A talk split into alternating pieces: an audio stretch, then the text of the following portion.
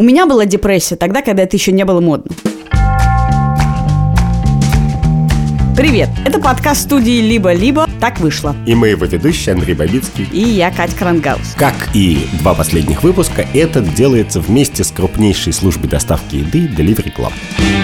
Мы его делаем с Delivery Club, и поэтому у нас будет мысленный эксперимент про курьера. Это значит, что Андрей придумал какую-то сложную задачку этическую с курьером, а мы будем ее вместе распутывать. Ну, задачки у нас всегда простые задачки, а вот ответы на них сложные. Ну хорошо, Андрей, наконец-то я хочу поговорить с тобой о важном. А тебе я хочу понять, Слушай, давай что с тобой не так? Нет, высадка хочу- на Марс тебя. Вот это очень важный этический вопрос. Что с тобой не так, скажи мне? Глобальное потепление тебя не устраивает? Это мы уже обсудили. А, а- а автономные роботы-дроны? Андрюш, Да. пришло время ответить. Ответить за себя, за свой характер, за свои какие-то особенности. Что с тобой не так? Я хотя бы стараюсь.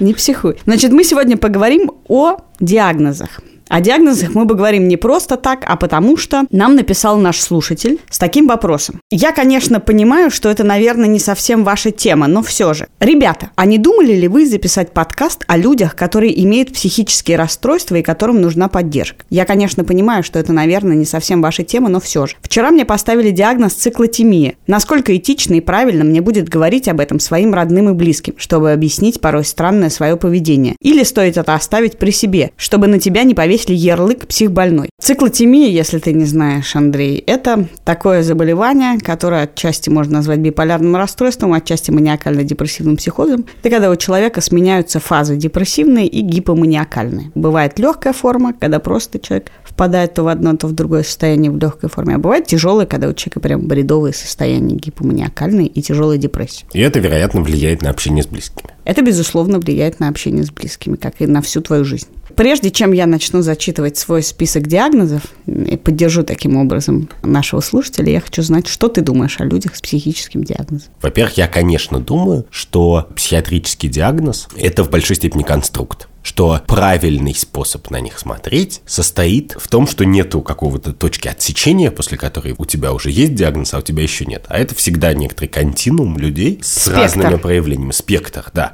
И дальше ты можешь на этом спектре в разных местах поставить точку и в разных местах сказать, вот дальше уже диагноз. А во-вторых, что это значит с этической точки зрения? Почему вообще этот вопрос важен? Потому что на том же самом спектре находится самый важный вопрос. Если у человека есть некоторая особенность, неважно, психиатрическая или не психиатрическая, но, допустим, психиатрическая, то надо ли эту особенность считать, что она уже является его органической частью, которая неизменна, и значит единственный способ с ней жить, это уметь ее принимать, учиться с ней, работать и общаться с человеком. И тогда факт наличия этого диагноза важен, или считать, что нет, что ты просто напрягись, ты справишься, и каковы бы ни были твои особенности, если ты достаточно приложишь усилий, если ты постараешься, то ты сможешь нивелировать для окружающих свои особенности. И вот есть два таких взгляда. С одной стороны, полное принятие, а с другой стороны, ползи, ползи, ножки вырастут. Смотри, я бы разделила наш с тобой разговор на три части. Первое – это про нас. Как слушатель наш спрашивает, если у тебя такое, этично ли этим начинать объяснять свое поведение в том числе. Второй подход – это если у соседа, у человека, с которым ты живешь, такое,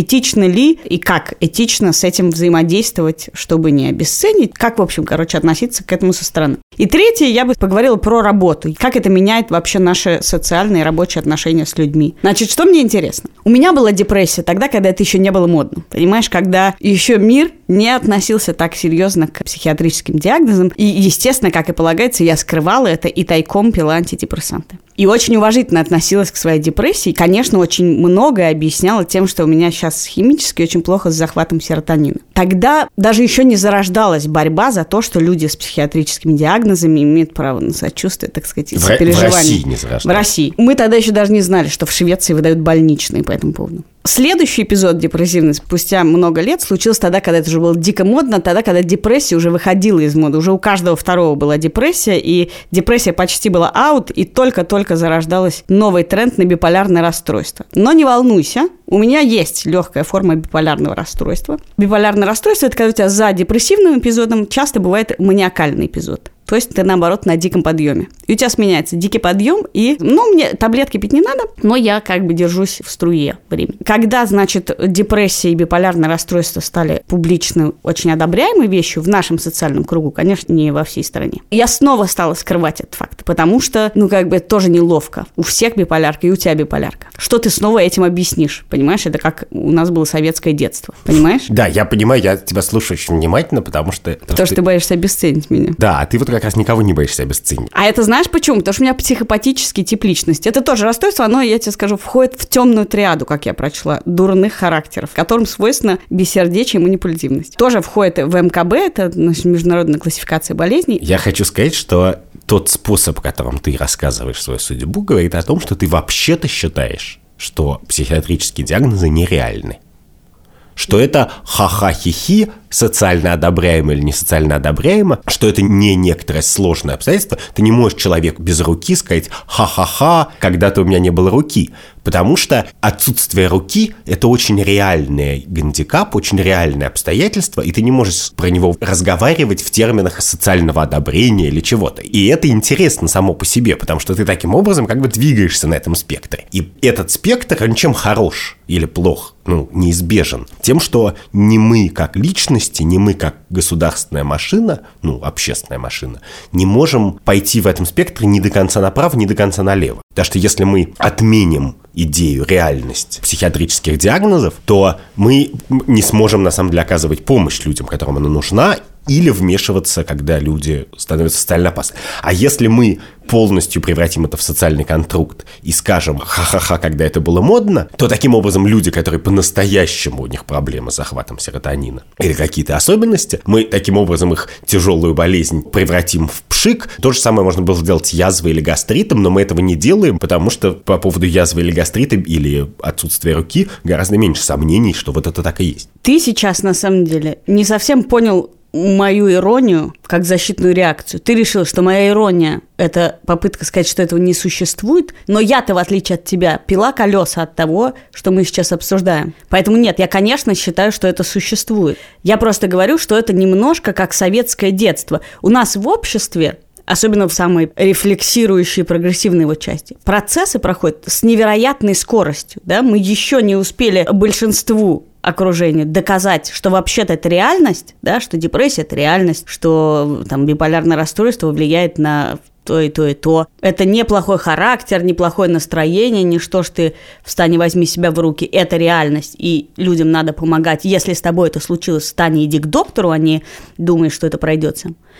Но следом за этим очень быстро выяснилось, что это реальность, которая свойственна всем нам – я в, тебе в сейчас сходу назову несколько психиатрических твоих особенностей, которые тоже реальны. Проблема в том, что знаешь не мне, а всем 10 тысяч да, наших слушателей. Но это будет аутинг медицинский, да, это да, плохо. Но мы до сих пор за это будем тебя ругать и стыдить, и винить, и говорить, иди извинись, там, зря накричал, или, не знаю, зря толкнулся, или там проспал, или что-то. При том, что велика вероятность, что если ты пойдешь к психиатру, он тебе поставит точно так же, как и мне поставил, несколько диагнозов. Проблема в том, что в этот момент, когда это становится повсеместным, когда у тебя диагноз, у меня диагноз, у кого-то есть, но ему не поставили, и вообще-то мы начинаем эти диагнозы, как только ты это прочтешь, ты увидишь эти диагнозы повсюду, ты увидишь у огромного количества людей депрессия. Это описано у Джерома Клапки Джерома. Нет, там про ипохондрию, видишь, ты не видишь разницы, что я признаю реальность, но эта реальность замыливается тем, что она для всех такова. Но она немножко разная для всех. Все и же когда немножко ты понимаешь, разные. Безусловно, есть разный спектр депрессии. Есть депрессия, при которой Нет, ну, ты да. можешь ходить на работу, и люди говорят, да какая же у него депрессия? Вон он на вечеринку ходил, веселился. Потому что кто-то готов признать депрессию, только если человек лежит и прям реально смотрит в стенку. Бывает и такое. Тут для меня встает вопрос, если это реальность для меня такова, такова, для тебя такова и для всех такова, то что в действительности это должно менять в моем отношении к жизни? Если я могу встать и пойти в душ, то есть у меня депрессия, нет у меня депрессии. Это связано только с тем, пойду я к доктору, получу таблетки, буду на них сидеть. Но нету никакого специального у меня пути, потому что у нас у всех специальный путь, к нам ко всем специальные отношения, и в этом смысле это значит, что это ничего не меняет. Я могу сказать маме и тебе, у меня депрессия, поэтому я буду всегда опаздывать, например. Потому что мне трудно выйти из дома. Что это меняет относительно того, что я скажу, я такой человек, я всегда опаздываю? Как это меня больше оправдывает, если у меня депрессия, у тебя депрессия, у 50 Ну, людей я могу, депрессия? я могу сказать, что на самом деле. Если даже просто совсем холодно аналитически, то это меняет вот что. Вообще, чем плоха фраза «я всегда опаздываю, примите меня таким, какой я есть»? Тем, что вообще-то от человека требуется во всех жизненных обстоятельствах немножко себя преодолевать и немножко, каким бы он ни был, идти навстречу окружающим. И если человек просто говорит «я не буду идти навстречу окружающим», то он просто поэтому плохой человек. Это не связано ни с какими его особенностями. Если у человека, а на самом деле я уверен, что и у меня, и у тебя, и у огромного если не большинства, то огромного числа наших слушателей есть какие-то свои особенности, с которыми им трудно жить и мириться, то, во-первых, они как-то локализованы. Ну, ты говоришь, ну вот сейчас у меня адская депрессия. Вот я, например, я не знаю про депрессию, не был в этом смысле у врача, но я знаю, что у меня солнце адски влияет. Вот сейчас солнце стало меньше, и я прямо все, у меня продуктивность прямо бум в полтора раза. Да, но представь Это- себе, что ты начнешь объяснять сейчас работодателю, простите, у меня как бы до марта нет солнца, я буду просирать все дедлайны. Ну как? С одной стороны, ты немножко больше просираешь с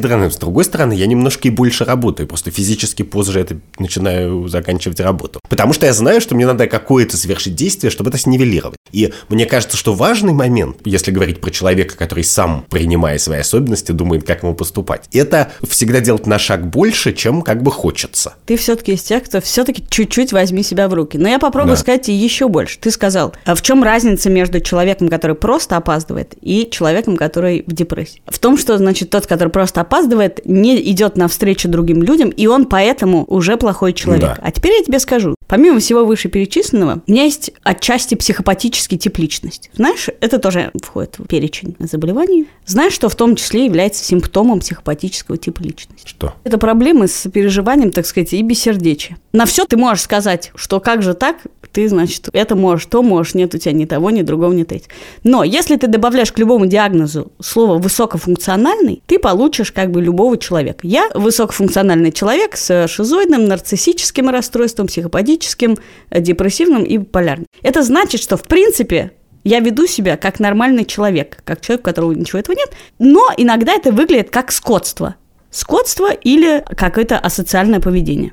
Что меняет, что я тебе скажу, Андрюх, я не то, что не хочу идти к тебе навстречу. Ты не представляешь сколько я преодолеваю, чтобы вести себя по-человечески, тогда как мне это, согласно моим особенностям, совершенно не свойственно. У нас с тобой на прошлой неделе, вот какой был эпизод, я опаздывала, пошла в магазин, потому что мне всегда надо поесть перед тем, как мы записываем, иначе у меня падает сахар и плохое настроение. Это И я начинаю-. И в тот момент, когда мы договорились, что я буду в студии, я находилась на кассе в соседнем магазине. И я, преодолевая это свое вот не совсем умение быть вовремя и понимать, и идти навстречу, я пишу тебе, чтобы ты не волновался и не злился, потому что я знаю, что у тебя проблемы с anger issues. Я тебе пишу, я стою на кассе в Магнолии, что значит, не думай, что я бездумно опаздываю, я уже рядом с тобою, сейчас куплю свой йогурт и приду. И я пришла. Считай, какая я молодец, потому что я очень многое делаю, чтобы выходить на контакт с людьми, что для меня сложно, потому что у меня социофобия. И вот я прихожу, а ты злой, как собака.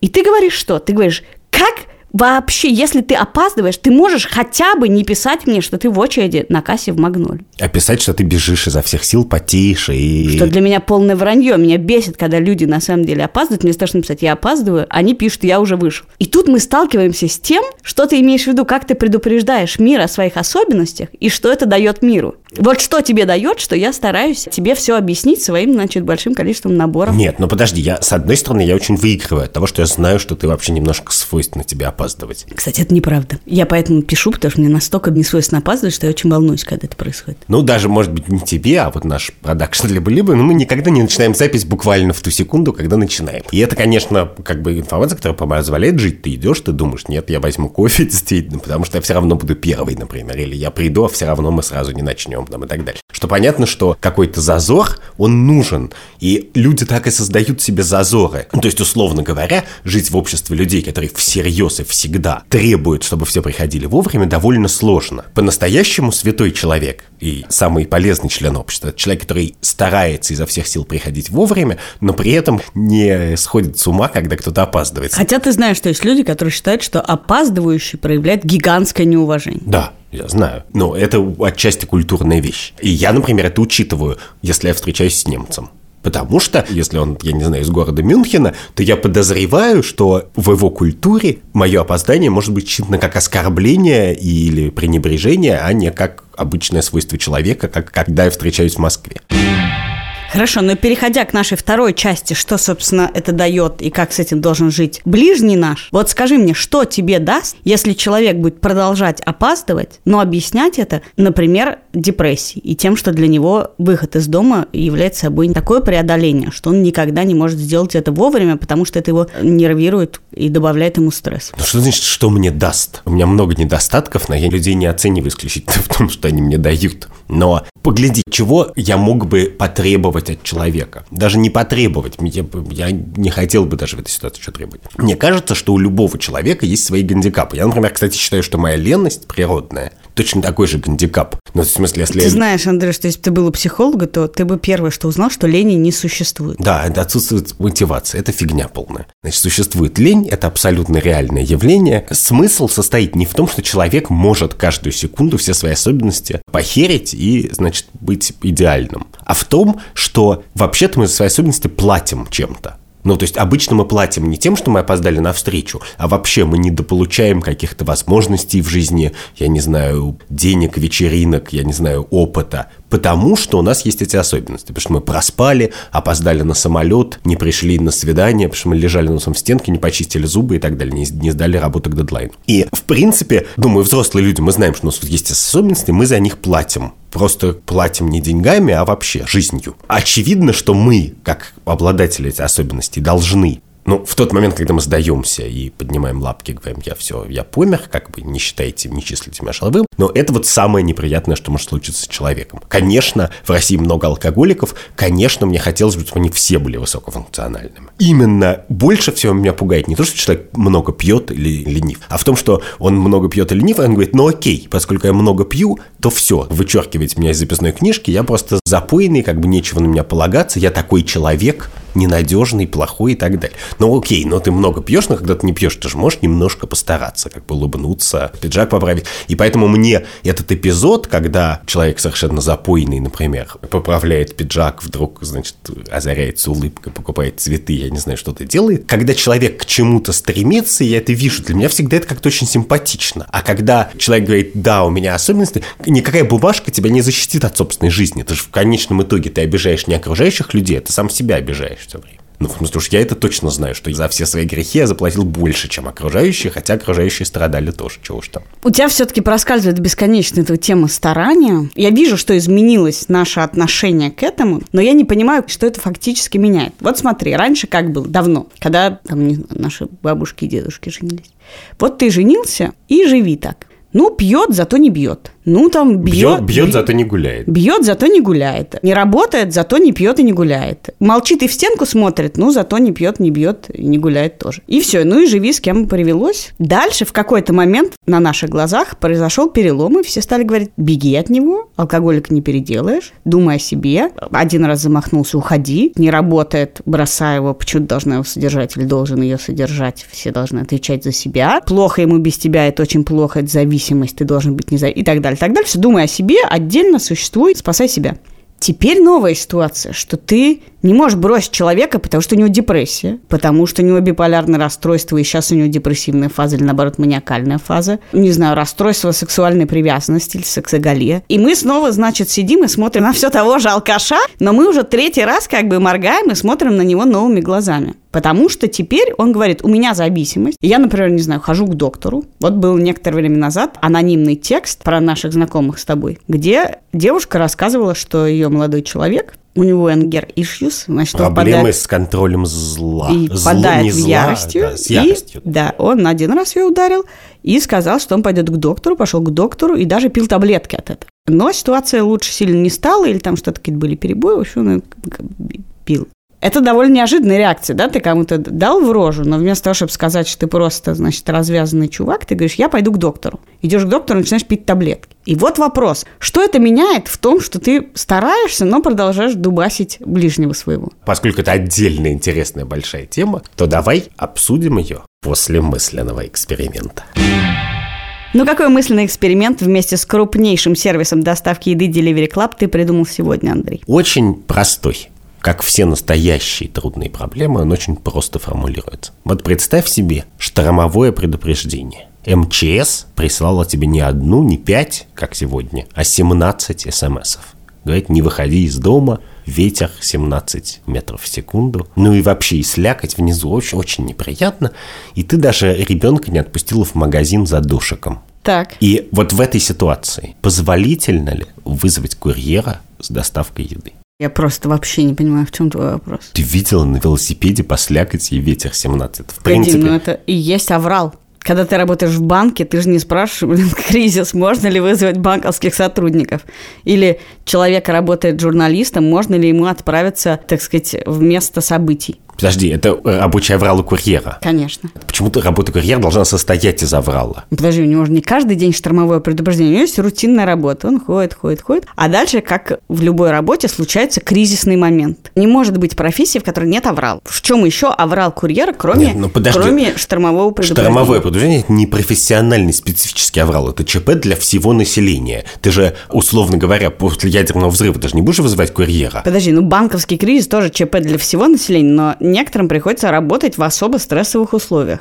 Мне кажется, в смысле, я это воспринимаю как абсолютно как бы стрессовый день на работе. Да погляди, что пишет МЧС? МЧС тебе пишет, не выходите из дома, имея в виду что? Ну, есть риск для жизни и здоровья. И все-таки есть разница. У тебя риск для жизни и здоровья от того, что стресс, просто ты работаешь по 14 часов в день, или от того, что ты под знаменитым московским комплексом ЖКХ, значит, по мокрой брусчатке с ветром 18 метров в секунду, значит, едешь на велосипеде, хорошо, если он трехколесный еще. А если у тебя, знаешь, самокат электрический с колесиком? Понимаешь, этот этический казус, он сродни вообще вопросу, можно ли пользоваться услугами водителя, няни, уборщицы и так далее. Хорошо, я скажу тебе, конечно, это ужасно вызывать человека в шторм. Я не буду его вызывать. В дождь вообще-то тоже не очень приятно ходить. Особенно ехать на велосипеде, ты весь мокрый. Под палящим солнцем довольно жестко вообще-то ходить, особенно если ты надеваешь на себя все эти курточки и термокубы, которые они носят. Вообще-то столько ходить, они работают очень много, потому что у них небольшая ставка в час. Тоже вредно. И мы приходим к тому, что вообще-то это ужасно. Ты можешь сам спуститься и пойти в магазин. А вот я считаю, что нет. Во-первых, ты не почувствовал этот тонкий намек на тему всей нашей передачи. Потому что важно, шторм является ЧП. Это всего лишь дождь только посильнее или это какая-то специальная ситуация? Потому что им часто считают, что специально. И если разделять это ощущение, потому что мы с тобой уже не послали ребенка за дошиком, то есть мы уже в некоторой степени признали, что это чрезвычайная ситуация. Потому что в дождь я могу 6 детей послать за дошиком, я вообще переживать не буду. А в шторм уже не сделаю так. Я признаю, что это ЧП, и тогда я должен как-то сказать, ну, в ЧП у меня, конечно, меняются привычки, в частности, потребительские. И дальше я про себя думаю, а что бы я сделал? Я понимаю, что курьеру нужны заработки, и, вероятно, в шторм он, может быть, даже заработает больше, если Если компания повысит тарификацию на этот момент, Или как с такси делают. если я дам Чаевые. какие-то большие. Поэтому я для себя решаю эту проблему так,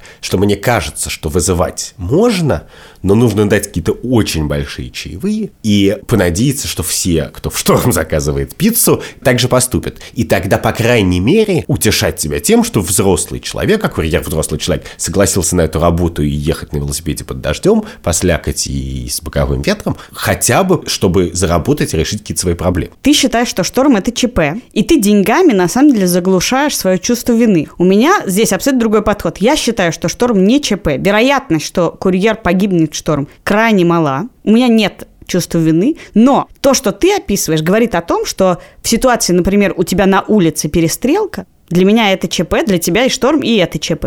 Ты вызовешь курьера и решишь эту проблему тем, что ты дашь ему чаевые, если он доедет. Нет, ну, если перестрелка, то, наверное, не вызову. Даже мне было неинтересно это обсуждать, потому что тут, я думаю, и мы, и все наши слушатели согласятся, что если у тебя есть какой-то маньяк-сосед, который с балкона убивает людей, то... То ты в этот момент такой, блин, что-то есть не хотел.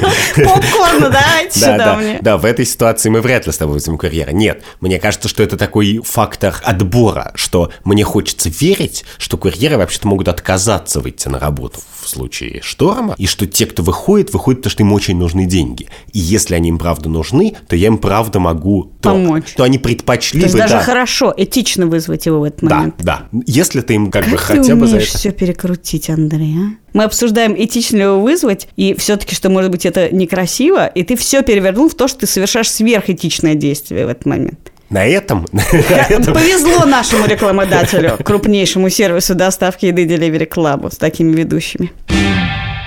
Давай все-таки вернемся от мысленных к реальным экспериментам. Итак, ты очень стараешься, ты ходишь к доктору, пьешь таблетки от своей ярости. Но, естественно, таблетки помогают не сразу или не всегда, или ты можешь забыть ее выпить, и она продолжает с тобой происходить. Что для меня, для человека, который получает все побочные эффекты твоего старания, что это для меня меняет? Как я должна теперь смотреть на тебя от того, что ты стараешься? Это странная вещь для ведущего этического подкаста, но я ее скажу. Я вообще не считаю, что мир тебе что-то должен. И, конечно, если ты не справляешься со своими проблемами, то вообще-то никто не обязан с тобой жить, тебя любить и так далее. И тот факт, что ты пытаешься с ними справляться, обычно отдаляет тот момент, когда люди говорят «иди в жопу». Но это какая-то объективная проблема. Если у тебя есть любая особенность, которая мешает общаться с людьми, а такая особенность есть у любого человека на Земле, то они с ним могут до какого-то момента мириться, а потом сказать, нет, прости, мириться не буду. И они тебе ничего не должны. А мой взгляд такой, что у нас у всех есть гандикап ментальный какой-то. Иногда он описан в МКБ, иногда не описан.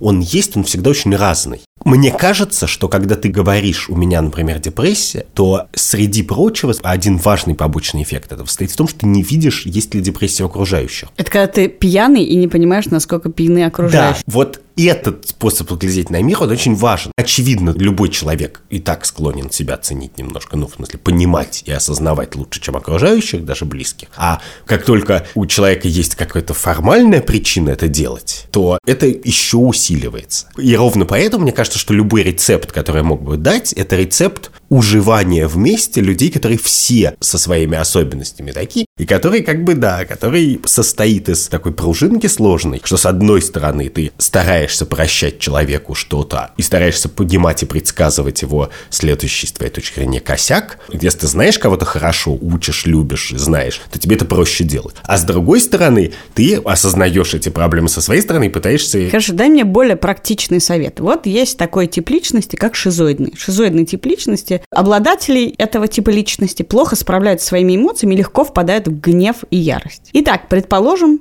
я живу с человеком с шизоидным типом личности. И он орет. Я ему что должна сказать? Не ори на меня, или обратись к специалисту, или терпеть, пока я живу с ним, потому что, ну как, если у него гастрит, и у него, значит, болит в животе. Я также к этому должна относиться. Это как боль в животе, приступ. Почему? А ты не должна, мне кажется, в принципе... Нет, ну подожди, мы можем сказать, неэтично, если у человека понос, и у него раздраженный кишечник, э, дубасть ему в туалет и кричать «Выйди отсюда немедленно, не занимай мой туалет». Правда ну же? да, ну потому что положа руку на сердце, нас меньше раздражает. Хотя, особенно, когда в семье много людей раздражает, что туалет все время занят, но это раздражает меньше, чем когда на тебя орут. Я же говорю, что странно, невозможно придумать такую систему рекомендаций, которая от кого-то потребует подвига. Значит, ну совместная жизнь, вообще жизнь с ближним нашим, это всегда подвиг. Не, ну мы все понимаем довольно интуитивно, что это разной степени подвиг, когда надо встать в 7 утра и кого-то отвезти в школу, или удержаться и не накричать, или проявить какое-то понимание и нежность, или как-то острые углы сглаживать. И второй, совершенно принципиально другой уровень сложности, когда кто-то кого-то бьет или кто-то на кого-то кричит. Человек не обязан мириться с чем угодно. Более того, человек в принципе не обязан мириться ни с чем. Просто не мириться с вещами – это само по себе довольно важная особенность, которая довольно дорого обходится в жизни. Если ты говоришь «я перестаю мириться», то в 10-миллионном городе, в котором мы живем, твои возможности сокращаются в 10 раз. Потому что в 10-миллионном городе все опоздали, на нервах, выпили, такие сики. Ты просто, у тебя жизни не будет, если ты скажешь, нет, а я тут в белом пальто стою. И вы должны стоять в нем. Да, да, да. Но тогда получается, что абсолютно нет разницы том, что я ору от того, что я считаю, что я могу, и от того, что все мне дозволено, и я веду себя агрессивно, и тем, что у меня особенность шизоидной тип личности, я не управляю своими эмоциями. Нет, ну как?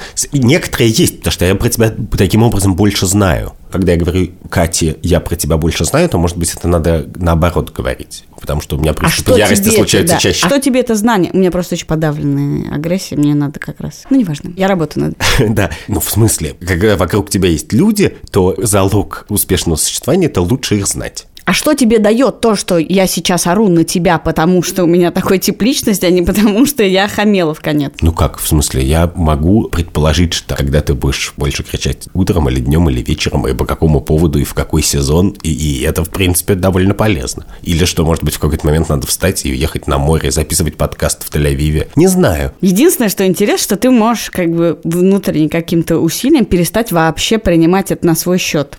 Но тогда ты и реальную агрессию не распознаешь. Тогда ты как бы подавляешь себе вообще-то восприятие к тому, что люди хамят, когда опаздывают, люди хамят, когда орут, люди вообще ведут себя отвратительно, и ты, если ты будешь про все думать так, ну это вообще меня не касается вообще никак, то ты не распознаешь когда это не по причине бумажки. Да, но есть же простой способ об этом думать. Представь себе, что у меня есть какое-то расстройство из длинного твоего перечня, и, допустим, есть таблетка, которая от этого помогает. И как все таблетки, которые действуют на мозг, у нее есть всякие побочные действия, неприятные, в частности, влияющие на поведение. Вот ты можешь мне дать таблетку или не дать. И как бы ты ни поступила, идеального исхода не будет. Это в отличие от многих медицинских состояний, которые легко лечатся, как бы выпил таблетку и прошло. А вот тут не бывает, что прошло. Ты просто можешь дать мне таблетку, которая меня из одного состояния переведет в другое состояние. Медленно и с неизвестным результатом. Медленно и с неизвестным результатом, и, видимо, с какими-то мучениями по дороге. И мы оба должны как бы принять это решение. И я должен принять, ну, я могу, в принципе, сам сходить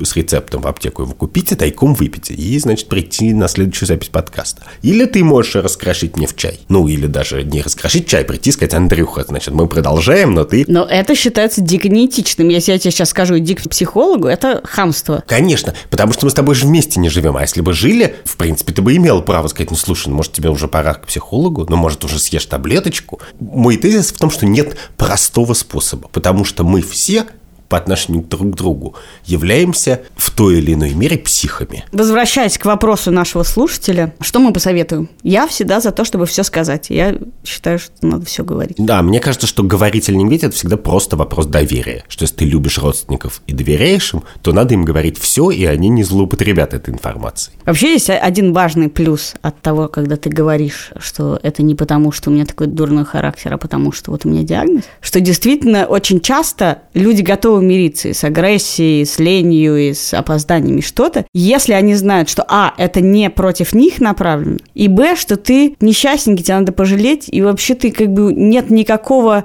импульса проявить неуважение или злость по отношению к ним конкретно. Да, это, и в этом смысле им будет легче просто. Да, это, кстати, очень важно сказать, я не специально. И это вообще главный коммуникативный навык, сказать, да. я не только тебя гноблю, а вообще-то весь мир гноблю из себя больше всех. И мама, ты не виновата, это не потому, что ты меня мало любишь, любила в детстве, потому что у меня такой химический сейчас состав мозга. Единственная фраза из этого спектра, которую говорить нельзя никогда, звучит так. Дело не в тебе, дело во мне.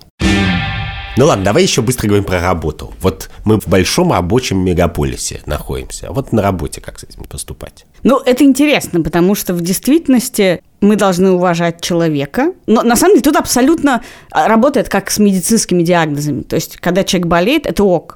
А представь себе человек, который на справке по ОРВИ сидит месяцами. Ну да, не очень удобно. То, о чем мы говорим, это когда человек на ОРВИ сидит месяцами. И тебе не важно, у него ОРВИ, депрессия, циклотемия, панические атаки. Ты понимаешь, что это нечто, что ты должен уважать, что ты в силу того, что у тебя, может быть, этого нет, на самом деле не очень это уважаешь.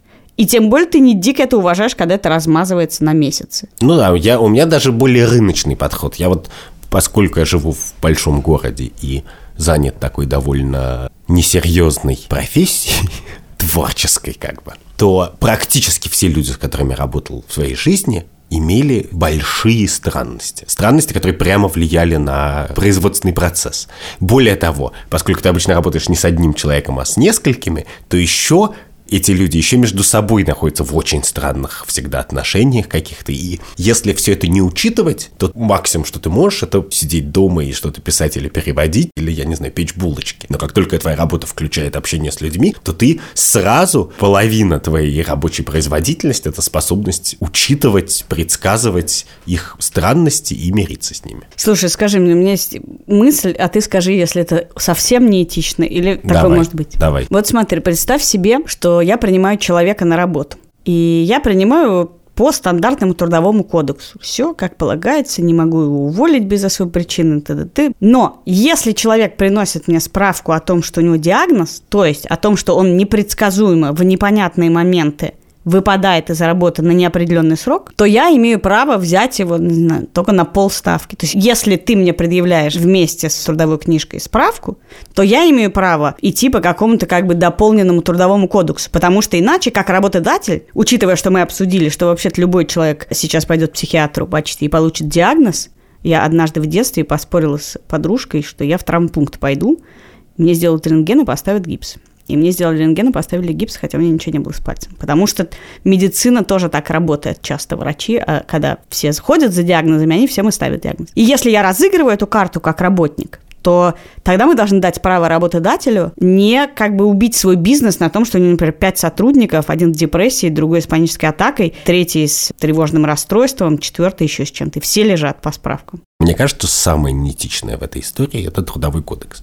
Я считаю, что это невероятно безнравственная штука, которая мешает людям жить, мешает им договариваться, ровно то, что ты описываешь, что люди все разные. Кто-то работает утром, кто-то вечером, кто-то месяц в году лежит, а кто-то работает три месяца в году, но за пятерых и так далее. И трудовой кодекс – это просто такой способ, и вообще все, что пытается государство так отрегулировать, такой способ сказать, вы все одинаковые. Я против трудового кодекса. Мы даже не понимаем, что такое современная работа, как без чего она состоит, чего надо делать, сколько часов, когда, почему и так далее. У меня, кстати, в договоре есть из-за трудового кодекса какая-то сумма, которую мне платит студия либо-либо за то, что я работаю на своем компьютере, потому что иначе они обязаны, значит, что-то там, потому что нельзя это не вставить. Ну вот, а я сейчас с этим борюсь тем, что я стал самозанятым. Но, правда, трудовой кодекс, мне кажется, гораздо более безнравственной вещью, чем все наши тараканы.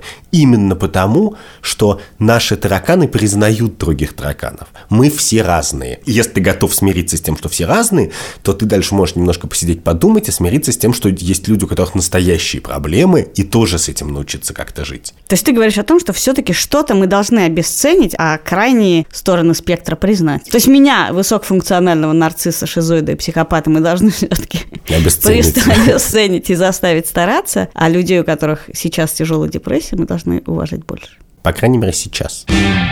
Это был подкаст «Так вышло», и мы его ведущие, я Катя Крангаус. И я Андрей Бавицкий. Слушайте нас во всех подкаст-платформах, подписывайтесь на наши социальные сети и приходите в наш Patreon, где все выпуски появляются чуть-чуть раньше. Да, вы можете подписаться на небольшие чаевые, и э, вы будете слушать нас на день раньше. Еще у нас уже тысячи отзывов в Apple подкастах, и мы будем очень рады, если их будет больше, будет 2000. Пожалуйста, оставляйте нам отзывы и ставьте оценки, это помогает другим узнать о нашем подкасте. И нам порадоваться, кстати. Да, я читаю все. Этот выпуск, как и все другие, мы записали вместе с нашим редактором Андреем Борзенко, звукорежиссером Эльдаром Фаттаховым и продюсером Ликой Кремер.